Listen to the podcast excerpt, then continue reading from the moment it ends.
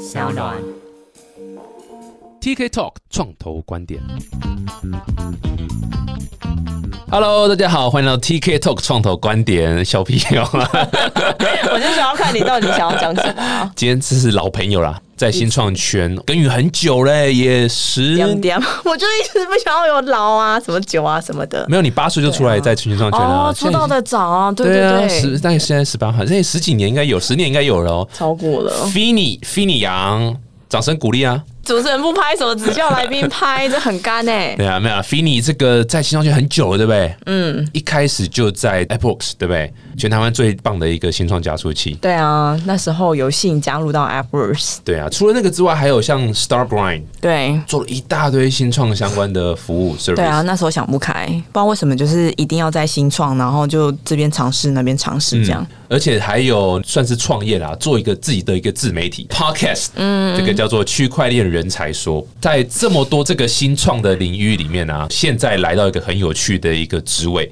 嗯，是我们怎么想都觉得我的嘞嘞，对啊，算合适啦。对大家来讲都算是蛮吃惊的一个职位。对对对对可是其实我自己却是觉得很兴奋，就觉得说、这就是我的工作啊，还有谁可以来做这样的感觉？你就直接讲在哪边做什么好了。哦，我以为主持人要帮我做啊，没有啊，自己介绍自己介绍。大家好，就是我是 Fini，之前就是像 TK 刚才说的，其实有一阵子是在那个创业圈。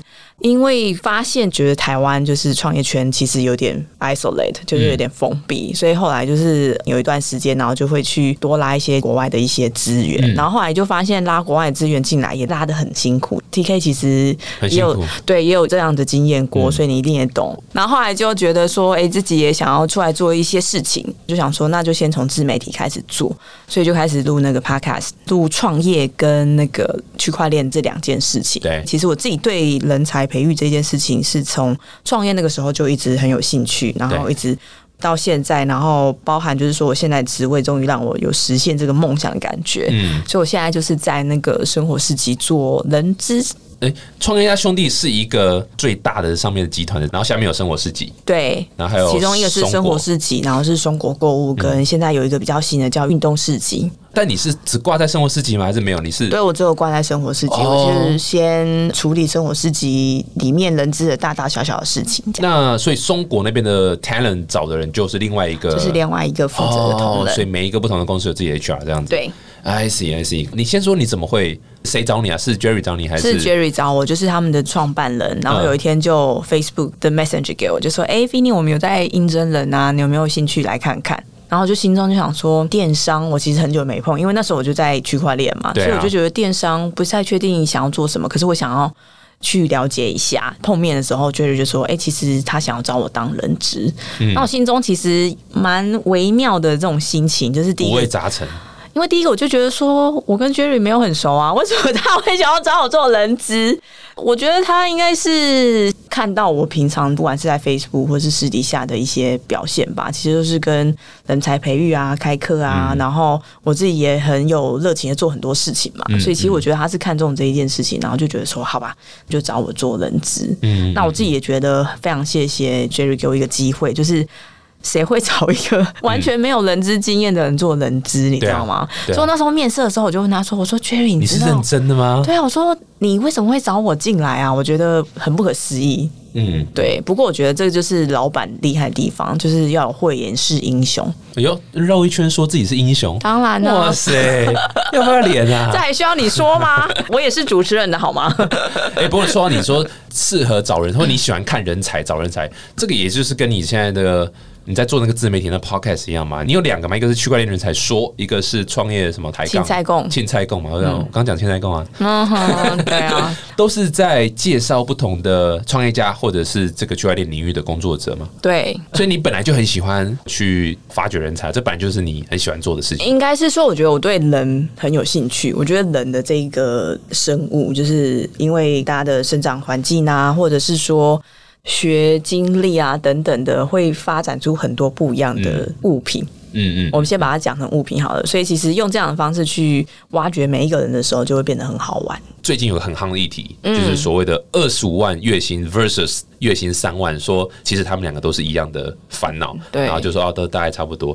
不探讨了，我们不探讨后面到底拿二十五万到底是不是真的好小，那个三啊，万。我以为你接下来跟我讲你的薪水多少、哎，我薪水可以告诉你啊，呃，没有钱四千五是吗？对为什么是四千五？哦，自己定的啊。接一个，因为自己老板就是领四千五就对了觉得自己最低公司那个月薪都还没有到。完全没有办法，拜托，资方是最惨的，完全不受任何保障的。对，所以我们今。天要来聊这一块，对不对？我们是来聊一下，因为这个话题引起很多的讨论，嗯，那也很多人会对于这种所谓薪水这个是非常有兴趣，嗯，那因为我们频道毕竟还是创业创投这一块，今天想聊的是说，加入新创公司的员工，你应该抱着怎么样的心态去谈薪水？然后另外一个点是，创办人到底该不该拿薪水？这两件事情是今天想要聊的。先聊员工好了，你觉得加入新创公司的人啊，我、今天不管大学毕业或是做了十五二十年，他想加入一个感觉他自己很有 promise 的一个新创，哎、我我先定义新创。绝对不是 Google，妈的！今天再有人跟我说新创公司就是要有一个溜滑梯在两层楼中间，然后有五吃到饱的一个零食。还有人有这样的想法，是不是？我告诉你，还真的有人这样子的想法。我曾经面试就是来说，哎、我们是新创公司哦，你知道吗？他说我知道，我知道，我知道，我知道。就是有溜滑梯的那一种嘛，还是说哦哪边有什么 rooftop 的 coffee 差不多之类，的？差不多就会问的问题就让你运气好好哦，还可以遇到这种人，我们都遇不到哎、啊那那那我们换一下好了，你 你你可不可以我们公司的名气没有烦恼着我的烦恼一下好不好？好，我会努力，我会努力，下次有的话跟你说。先定义一下，新创公司真的是，先不要讲说成立多久啊，反正我是觉得公司人数可能是五到十人，大概这种感觉，嗯，是真的是很新创哦。然后可能真的成立可能大概三年以内然后四年以内，甚至可能是挤在 co-working space，不是一定有这个自己的办公室。像这样的这样新创公司还在努力中，去跟他面试的员工想加入这样的，他要怎么预期薪水啊？我觉得其实大家应该都知道，就是新创为什么刚才 T K 想要先定义，我可以理解，因为如果大家对于新创有过度的幻想的话，例如说像什么游泳池啊、什么溜滑梯那一种，基本上新创就不是这个样子。对啊所以如果大家不清楚这个新创是什么的样子，然后你就觉得说哦，我去的话，然后就提一个很夸张的薪水，那当然是不可能，因为就我们所知道的新创，其实就是。你说员工五到十个人，所以他就是非常不替的这种公司团队，所以其实老板在给员工薪水的这件事情上面，当然也没有办法到大家会想要的那一种薪资水准，因为这个时候公司可能是在成长，嗯公司可能还没有赚到钱，所以公司现在花的钱其实都是 founders 拿出来的。我拿出老本来，两个人拿了各五十万、一百，所以其实一百万，然后再发员工薪水，如果没有这个 revenue 进来的话，其实你发员工太多薪水，这间公司就活不成了。对啊，这是等于是把我的血挤出来给你喝，没错啊，可是员工不知道嘛，对不对？员工就会觉得说，你就是应该要付我多少多少薪资这样子。所以其实我觉得有些人他可能对于新创不理解，然后去新创开一个很夸张的薪水，或是要求很高的薪水，这件事情几乎是不对盘嘛。应该有很多人做好功课了，就会觉得说，好，我去新创，其实为的就是想要去做这种呃什么都做的工作，因为这样我学习可以很快，可以直接面对老板，我可以直接跟老板呃聊他为什么要创业啊，怎么做这个商业决策等等的。其实我觉得有蛮多人都是为了要体验这样子的一个公司文化跟去学习去做，所以早期其实他们不是很 care。他们的薪水就是比较积极的年轻人，他其实觉得说，好，你可以给我最低薪资没有问题。哎，我没有遇过这样年轻人哎。我就说了嘛，所以你就是以 花不实的品牌，就会引来就是这一种人心花啊。不死啊。我大部分知道的，其实团队的员工其实都是比较务实的，因为我觉得年轻人他还是会用薪水来衡量他的工作的表现。因为这就代表说，我可以看几场电影，可以买几个衣服，或是买什么鞋子之类的。那如果你都没有的话，他就会觉得说，那我工作干嘛？嗯所以我觉得这个其实是一个很难的议题。嗯嗯，对，就是从刚刚二十五万跟三万的这个延伸。嗯嗯，我自己是觉得这样啊，求职者要先知道说你到底是要哪一种新创。那新创可以给你的舞台，绝对是比华硕啦、台积电啊这种红海，绝对是比它大很多，这是毋庸置疑的。嗯，相对来讲，你就是要承担更多风险，或者是说你就要牺牲一些东西，我觉得就是 trade off 嘛，对不就是个 trade off。对，就是你就是得牺牲，你不能说我要有高薪，然后又要 又要稳定，对然后，舞台又大。舞台又大，然后啊，你郭台铭的贺啊，啊你张忠谋的贺啊，对不对？对啊，可是那个哎、人家也是牺牲超多东西，对不对？风险超大，。对那个位置对我们来讲有点太遥远。对啊，可能求职者自己要横估说，薪水这件事情在你的生命中或者你的心中不要说你晚，就是你现在这个阶段，你是希望薪水多一点，more than 学习机会或者是舞台的话，其实有些新创，像比如说 Appear 嘛，KK Day 啦，都是 GoGo，这都拿到 C 轮、D 轮的，他们绝对可以给出一个不亚于大企业的钱，绝对可以，甚至是往往都比大企业还多，因为妈像华硕，靠妈华硕这么大啊企业，可以可以直接骂脏话我。我人生哦第一份工作就在华硕，华你居硕然是华硕人，对啊，但是华硕标榜就是超低薪的，然后工时大概二十个小时，没有那时候真的很夸张。现在听说改善很多，那个时候真的是因为它品牌太大了，哦所以一堆新鲜的干，对，供给太多了，所以他不怕你离开，不怕你对你不好。如果是这样的话，那其实你知道，希望薪水好一点，你觉得才可以 match 你的能力的话，那就去 KK Day 嘛。Again 就是 trade off。如果你今天去更小的企业啊，更小，刚刚讲的五到十的那种新创，我跟你讲，你的舞台是爆炸大的，你可以出来的事情很多。对，你可以在那个会议上公干老板没错，，而且老板理论上应该要欢迎你公干他。对，他会觉得说多一点讨论啊。对，对，我们需要这种就是氛围，大家多一点这样。对对对，没错没错。我跟你讲，这个的舞台绝对比 KK Day 啦，或是 Appear 啦，或什么的还要多。那当然，他们又会比红海啊什么还要多。所以说，我觉得就是一个 trade off，你可以决定。那因为我们刚刚讲，好像听起来人家会觉得说，那就资方嘛，嗯，资方呢也为自己找借口。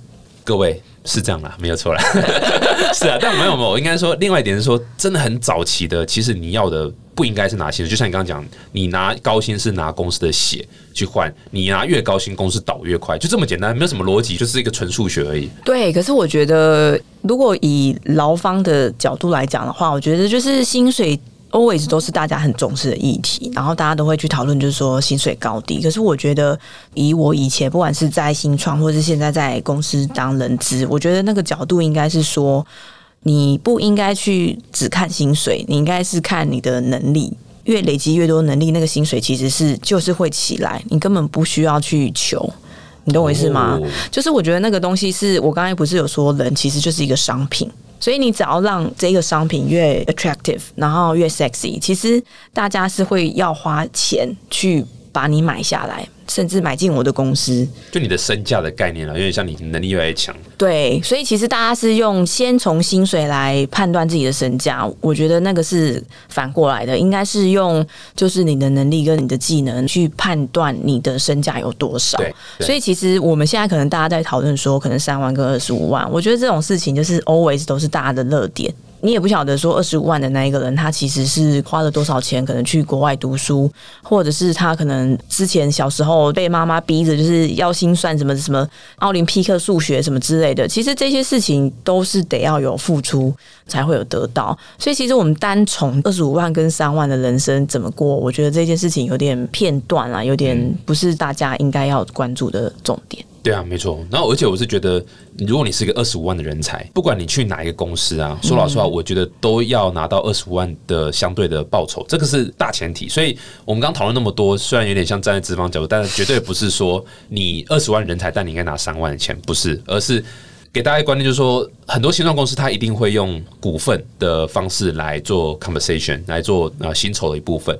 那为什么要这样做？是因为回到刚刚讲的，新创公司就是没有现金，就是没有钱，所以你硬要拿现金，它就没有嘛。那你硬要拿，这是一个很奇怪的事情。那你应该 focus 在这公司未来成长性。假设你今天加入个新创，你不 care 它公司未来成长性，你根本就不适合去新创，因为去新创你要看的应该是你能不能够跟他一起把这个公司价值 build 大。你觉得你有二十五万的才能，你也可以 deliver 一个二十五万的一个才能的话，其实你要从股份。来去补足你那缺的那个二十二万，你就可能拿三万或四万这样。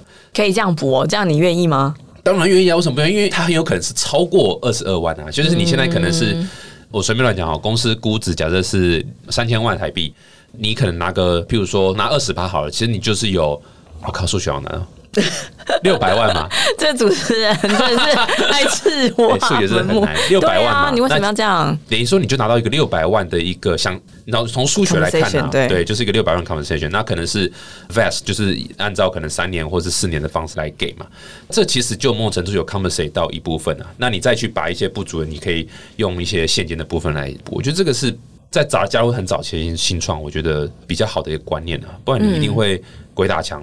我能力那么强，老板是怪老板不给我钱是吗？老板说你要不要股份，你又说干股份杀小什么这样子。嗯，对。可是我觉得我刚刚为什么会提出，就是因为我就我的观察，我觉得其实，在台湾给股份这件事情，其实无法吸引到员工。哎，对，好员工同意。所以这是另外一个议题可以讨论。这完全是很难。为什么股份吸引不到员工？因为我觉得大家可能不在创业圈，可是其实戏股那边的状况是。员工拿了公司的股份，然后公司 IPO 之后，然后就变成什么百万、什么千万富翁的这件事情，其实，在台湾根本就很少见。因为台湾的 IPO 市场其实非常的难做，台湾的资本市场也没有戏股那么的蓬勃，嗯。所以其实我觉得少了那一个动能之后，你说新创公司然后去卖那个梦，跟员工讲说：“我跟你讲，你就是拿着我的股份，以后会涨十倍、一百倍，这件事情基本上不可能。”呃，已经到基本不可能了。你自己想想看，过去有多少台湾有多少新创 IPO？那如果这样好，先假设你这个说法是正确的话，这些新创的老板怎么办？他现在不就遇到一个矛盾点了？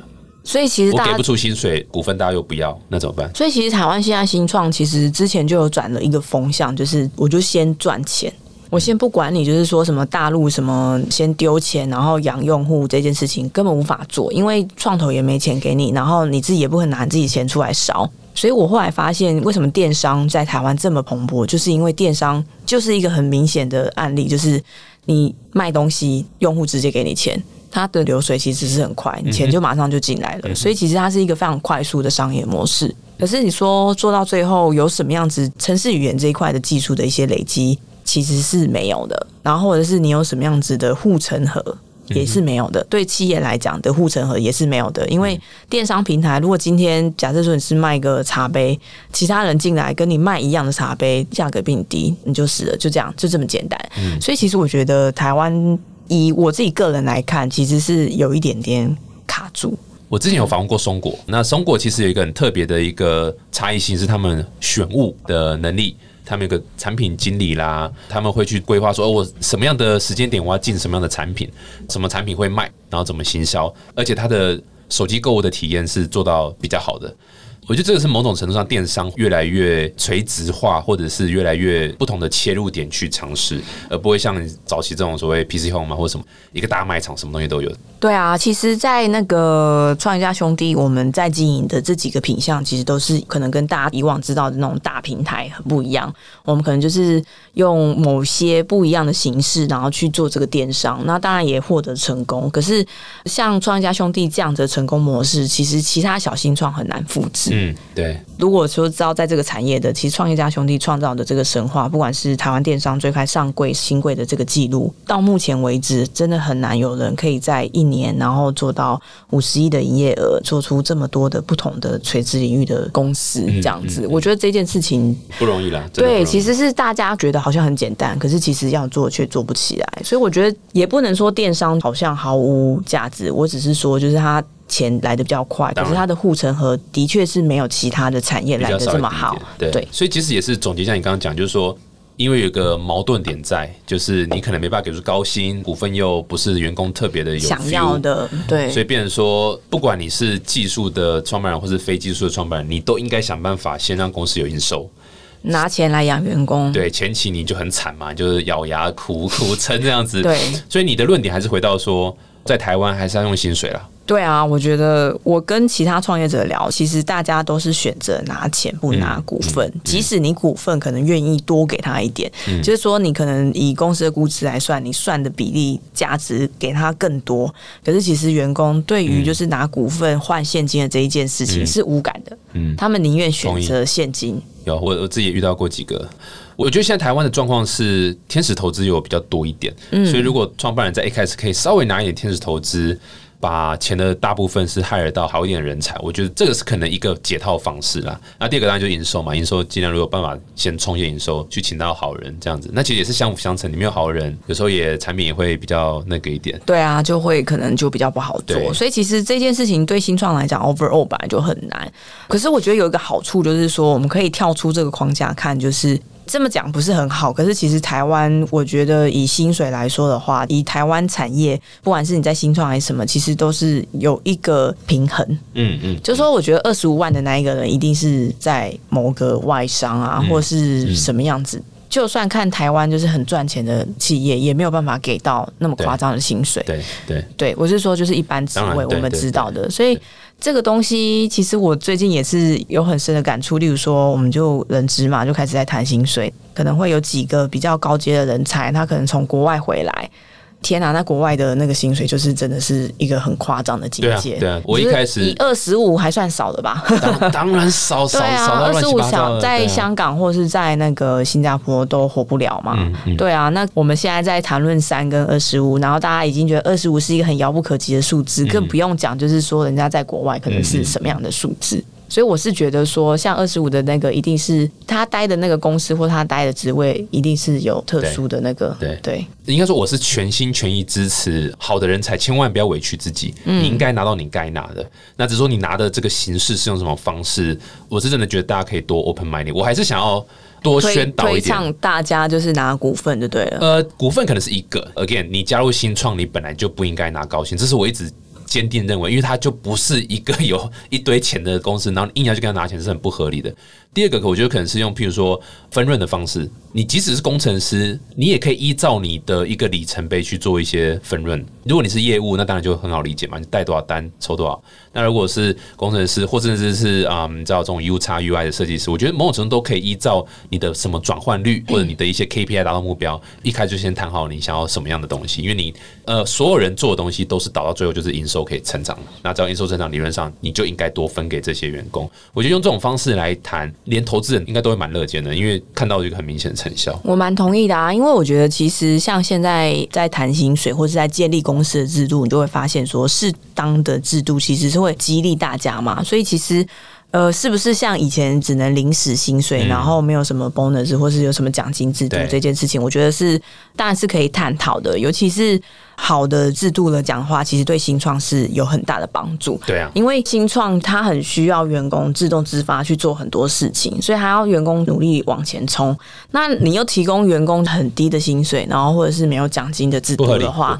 除了不合理之外，对人性来讲也无法激励他嘛。就是他就觉得说，那我每天不管做多少工作都是领这样的钱。其实人性来说的话，他就不会想要再努力做更多。T K 刚刚讲的，不管是股份啊，或者是说分论啊，或者是说有一个比较里程碑的这种奖金制度，我觉得其实都可以被设计。尤其是这个东西，对于我们台湾过去其实很少人在讨论这件事情。就说到底要怎么样设计，设计的比较好，让公司进展的更快。因为其实就以我们公司来说，我觉得我们公司对于人才的这种渴望其实是非常强烈的。可是不免俗的，就是人一定会有一些怠惰的部分，所以要怎么样子用不同的制度来激励大家，我觉得这个是大家也可以去探讨的。主要真的就是必须要提认一点，就是新创公司的钱真的是少，所以怎么样在这个前提下可以去想出各种弹性？你说小劳勃道尼那时候拍钢铁人也是不拿低片酬、啊。很低，嗯然后就是用票房分润啊，然后金凯瑞也是啊，金凯瑞在很有名，那 Yes Man 也是用分润的方式。然后你说 Elon Musk 也是不拿钱，虽然 Elon Musk 那已经超多钱了，但他也是完全不拿钱，然后用里程碑去设定股份嘛。所以我觉得这都是大家不太熟悉，所以就抗拒。但其实他真的是大家可以多 try 啦，我觉得这样好。嗯，而且我觉得大家可能也不知道，就是说，其实就连创办人自己都拿得很低。对，我认识的非常多的创办人，其实他已经就是常年真的是只有政府规定的最低薪资，嗯哼然后有非常多的员工其实都比他们薪水高。那乙方的，就是创办人来说的话，他就会觉得说，因为我有股份，嗯对不对？然后这间公司是我投资者，所以他会有一点点就觉得说，那如果领太多钱的话，公司就活的对啊对时间就越少。所以其实他们是站在公司的那个角度是没有错，可是跟几个创业者聊过之后，他们也觉得这样子有点不健康。其实也不是有点啊，是蛮不行的。你会想要想到自己就是每天只能喝个哎、我那时候创业就是月薪是一万块啊，嗯，然后现在创业月薪是六千块。我自己也知道，员工不可能跟创办人是一样的心态做事，不可能。如果老板有那种想法是说，哎、你们应该像我一样这么努力为公司打拼，好小闹科林，恭喜你耶，对不对？这本来就不可能，所以你要设计好的奖酬机制啊，给员工啊。然后老板通常因为占大股嘛，老板就会想啊，算了，左口袋进右口袋有什么意义？这样子。可是这就其实很不健康啊！我就会发现，就是说，我们刚刚又讲回人嘛，自己大家就会觉得说，哇，我真的是公司最晚走，然后做最多事情的，可是薪水税领这么低。之前有几个朋友就是带女朋友出去吃个饭，都觉得好像荷包很浅这样也没有办法带她出去去玩啊，吃大餐。这个其实环环相扣，就是到最后大家就会觉得。我这么努力的创业，到底是为了什么？而且这个时间如果一长，我们刚才说的，就是创业可能要三五十年，有办法一个人在一个非常好的这个能力，然后只领最低薪水领十年，嗯这没有办法接受吧对啊，嗯我自己就不管是家人或者是朋友或是女朋友，我觉得都无法就是说服大家。所以创办人到底应不应该拿薪水，或是拿多少薪水？你是觉得应该拿正常的薪水？我觉得应该拿正常薪水，因为其实他从 day one 第一天就这样。当然没有办法从 day one，因为你可能拿了三个月之后公司就倒了。例如说，他可能在市场的那个薪资是十万块，对不对？是是是拿个十个月就一百万就没了，这有办法吗？现在很多新创的那个资本额都不超过一百万啊。可是如果你问我啦哈，我老实话，我目前想法是应该拿正常的薪水，然后如果拿拿公司倒就让它倒。因为你自己要知道你的水位剩多少，哦你要有那个危机意识。公司再撑两个月就没，你想办法这两个月就是你就是要对努力的把钱拿回来。那如果你做不到，再撑半年或是再撑多久，往往是没有效果的。可是我觉得这可以扩散到不只是创办人，其实现在新创会普遍就是会去压每一个员工的薪水，也是为了让公司活更久一点，因为就是钱 revenue 就是没有那么多嘛。可是我又需要那么多人工作，所以我就要去。变相去压榨员工的薪水，把它压低一点点，所以我觉得这也是恶性循环诶、嗯，对，可是没有办法，因为其实新创就是赚不了钱。我们说的台湾有大概有百分之八十五以上都是中小企业嘛，那其实这些中小企业都是用这样的方式去看待自己的公司，没有赚很多钱，那所以我就只能把那个算算算算下来，那我只能有多少钱去请员工，所以就变成就是台湾的员工也会变得是比较低薪。我觉得大概就是这种感觉吧。嗯，这也是投资者必须要知道这件事情，就是说你在新创，你就是风险这么高，可能三个月、四个月公司或者半年，可能公司就不见了。那我觉得，如果你希望是稳定，你希望是拿高薪的，千万不要去浪费时间去找新创，你浪费你自己的时间，也浪费老板的时间了。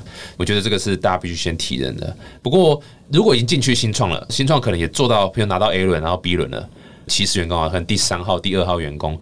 他要怎么去开口跟创办人或 CEO 说：“哎、我想加薪。”老板在这个情况下，其实可以的话，其实都会帮员工加、哎、其实我这边的案例其就实是蛮正面的。基本上成功率是高。你其实可能根本就不用提，因为我觉得自己出来创业的人，他们其实很 aware 到很多状况嘛。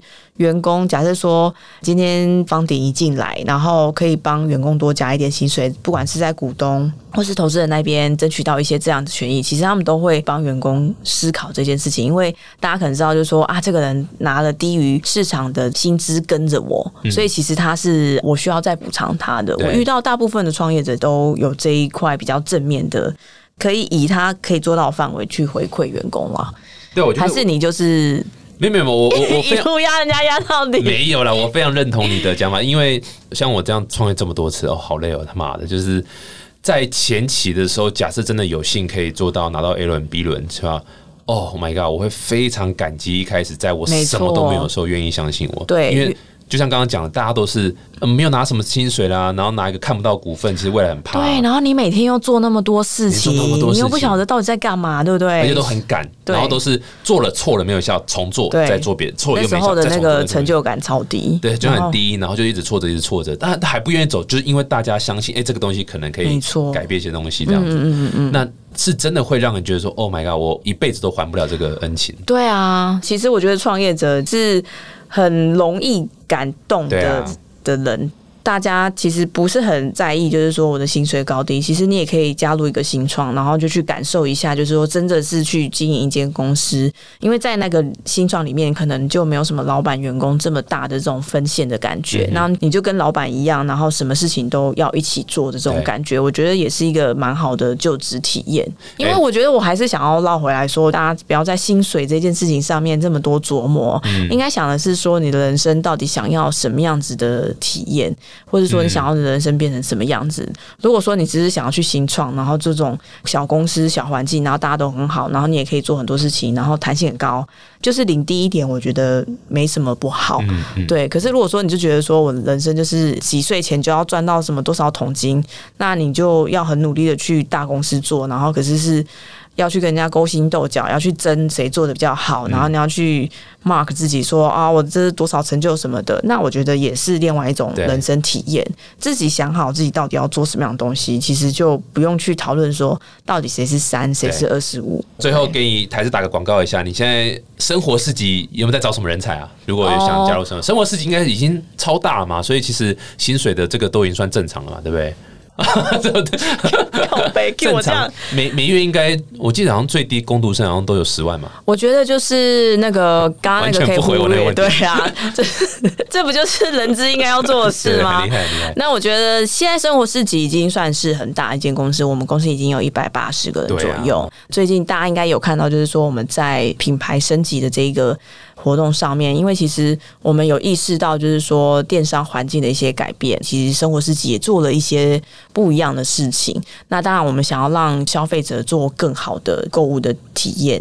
那这是我们的使命。当然，对员工来说的话，我们就需要超级多对于不管是电商有兴趣的，或者是说对这一件事情是有使命感的人才来一起加入我们。那其实我觉得我们公司文化，我真的觉得很不一样，就是说很不一样，很不一样。你听错了，重听歌，就是因为我刚进去嘛，我九月才刚进去，然后我那时候进去的时候，我超级多幻想，我想说。天哪，会不会进去，然后就被人家斗掉这样子？嗯，因为就是里面有一百八十个人呢。搞错，你是人之长啊！然后你在逗人家，然后人家哪有人之进去是最嫩的啊？我是最嫩的，所以。主管随便就是联合起来，然后搞我，我就阵亡之类，所以我进去就很紧张，我就每天都睡不好。结果进去没多久，我觉得那个公司环境真的是过去很难找到，可以在这么大的公司，然后还有这么好的公司文化，这绝对不是就是推销文，可是我觉得大家可以实际对真心的实际去感受一下，就是生活世纪到底是一间什么样的公司。那当然，我觉得我们在例如说行销啊、工程师啊，然后还有诶，我们公司。还有一个非常特殊的部门叫做 data science 哦，对我知道，对我们就是用数据，然后去做各式各样的分析，然后当然还有一些不管是在业务啊、广告啊，或者是你想要做一些比较客服的，啊，其实各式各样的人才我们都需要。所以 f i n y 月薪多少？你先透露你的。啊。我透露过了六千啊，才六千哦，那我可能比你高一点点而已。没有，这个薪水是秘密的。哎，为什么薪水都不能讲啊？是会影响公司公平性，是不是？这可以再聊一下下。就是我之前有跟一个新创聊，然后你知道那个老板也是属于就是那种大刀阔斧，就是非常大胆的人，他就尝试了所有公司都不敢做的事情。对他把所有的。就是每一个人的薪水跟奖金、考核，所有东西都公开，这个下场非常的惨烈。主要原因是什么？我觉得主要原因就是你一公开之后，员工就会开始比较。嗯，例如说同位置的人，他就会觉得说他薪水就是这样子，然后你就会开始去注意说他就是比较早下班啊，然后他做事情对又比我少，然后为什么他的薪水会比我多？他到底哪里厉害？然后如果说你又看到奖金的话，你就觉得说为什么？我觉得我从我这个角度。看起来他什么都没做啊，他奖金居然还比我多，考核也比我好，这不合理啊！所以其实那个时候，那个新创的那个创办人，其实他就觉得很苦恼，因为他就觉得说，刚开始是用意良善，就是公司很透明嘛，然后每一个人其实都没有秘密，你知道吗？其实我们想象中那种生活其实是非常棒，我们都忽略了人性的险恶性，不是险恶啦，就是人性，我们的本能就会去做一些这种比较，对，那你越比较，你可能就是。在很多事情上面，你的表现啊，或者是你对于公司的这种氛围的那种创造，就大家变着都是在比较，就是说谁做的多，谁做的少，谁应该领多少。就所有人忽然间就变成是裁判，每个人都可以判断，就是说你到底这样子的工作内容，你的工作时数可以赚多少。所以这根本就是不符合人性啊！我们为什么要讨论这件事？蛮好一个人力，我觉得这个东西可以推荐给蛮多创业家，就是嗯，你们一定要把这个机制建立起来，给你的竞争者。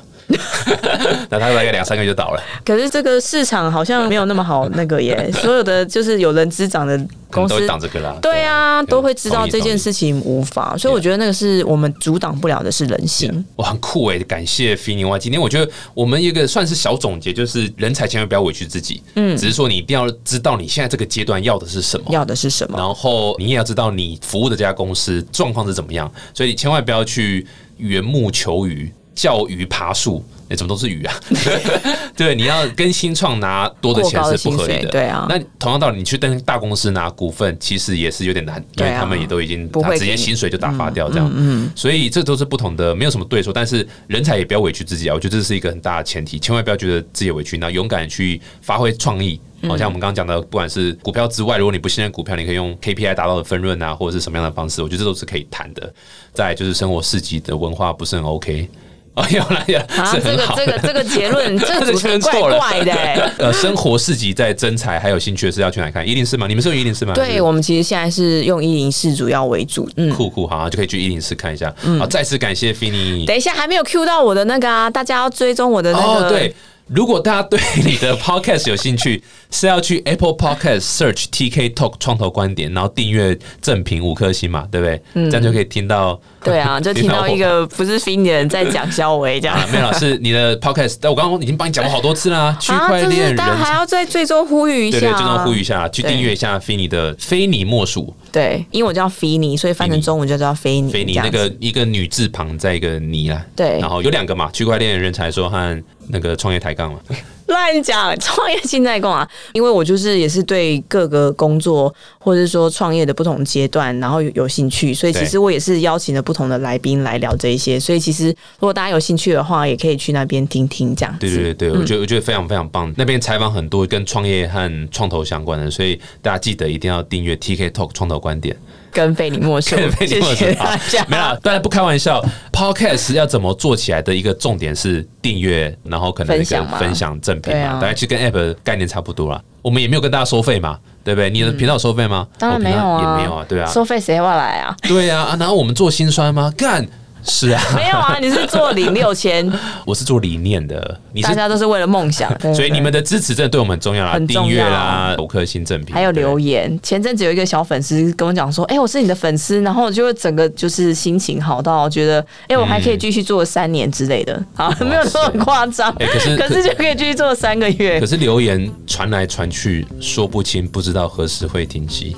留言传来传去，好啦，超时了 超时了！再次感谢 Fini，好，我们下次见，谢谢，拜拜，谢谢。拜拜